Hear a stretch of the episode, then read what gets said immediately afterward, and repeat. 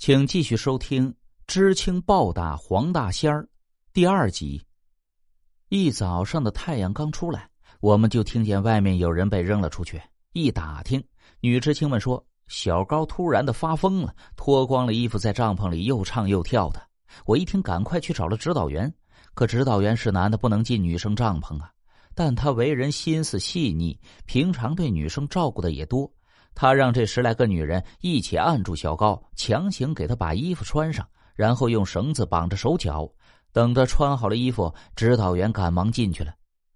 小高啊，你先冷静一下，有什么事情好商量。小高瞪着眼睛，用非常可怕的眼神看着指导员，嘴里哼唧哼唧的，也不知道在说些什么。突然，一个鲤鱼打挺就在帐篷里扑腾起来，一时间谁也拉不住他。只听见一阵阵乒乒乓乓的声音，女生帐篷里的桌子、椅子、盆子、饭盆被他打翻在地。我们好不容易控制住了小高，可他的身体还是处于亢奋的状态，不停的抖动。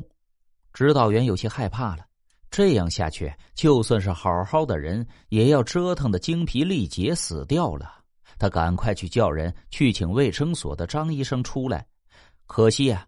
张初志只是中专卫校毕业，外科还有点经验，实在是没有能力解决这种精神问题。这可怎么办呢？指导员一筹莫展。我突然想起了一件事，忙对指导员说：“要不要叫附近的老猎人过来看看吧？山里人遇到过这种事儿，不知道他们是怎么应对的。最后不也过来了吗？”此时此刻，指导员也是没有别的办法了。于是也顾不得什么封建迷信了，明显对我们说了有几分指望。于是指导员冲我大声说：“那你还不快去！”我一听指令，赶忙跑出去找老猎户了。大老远瞧见老猎户正在家里擦枪膛歇着呢。我和他说了这件事情的经过。老猎户跟我来到营地，看了看小高的样子，二话不说就开始在营地周边搜索。我问他在找什么，他做了一个嘘声的动作。因为此时我看见草丛里似乎有什么东西在抖动着身体，原来是黄鼠狼全在这儿。这家伙就藏在这附近的草丛里，控制着小高的一举一动。老猎户瞄准他开了一枪，没打中，这家伙转身就跑了。同时，那边的小高一个白眼儿便晕了过去。直接到晚上，他终于醒了，对于今天发生的事儿却毫无印象，就觉得疲惫。身上还莫名其妙的多了很多的伤，直到听说自己还脱了衣服，这才不好意思的红了脸。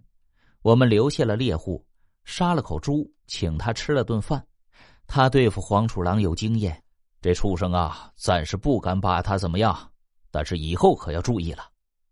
你们可是杀了不少的黄鼠狼，从对付小高的来看，这仅仅是他报复的一个开端。我们就有点害怕了。但是日子长了，人们也就渐渐的淡忘了这个事儿。这一年的秋天，我们开了一条新路，架了一座木桥，乡亲们下山买东西的人可以从这里穿进去。桥面有半米宽，桥下的水已经有半米深了。可就是这样的一座桥，一条小溪，竟然要了阿满的命。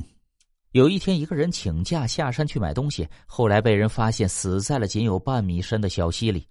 派出所的侦查结果发现，是他自己落入水中溺亡的。觉得说黄鼠狼仅仅相隔了半年，我们不得不怀疑阿满的死跟这邪门的黄鼠狼有关系。只可惜，又一个青壮年的年轻人就这样在开发建设的过程中离开了我们。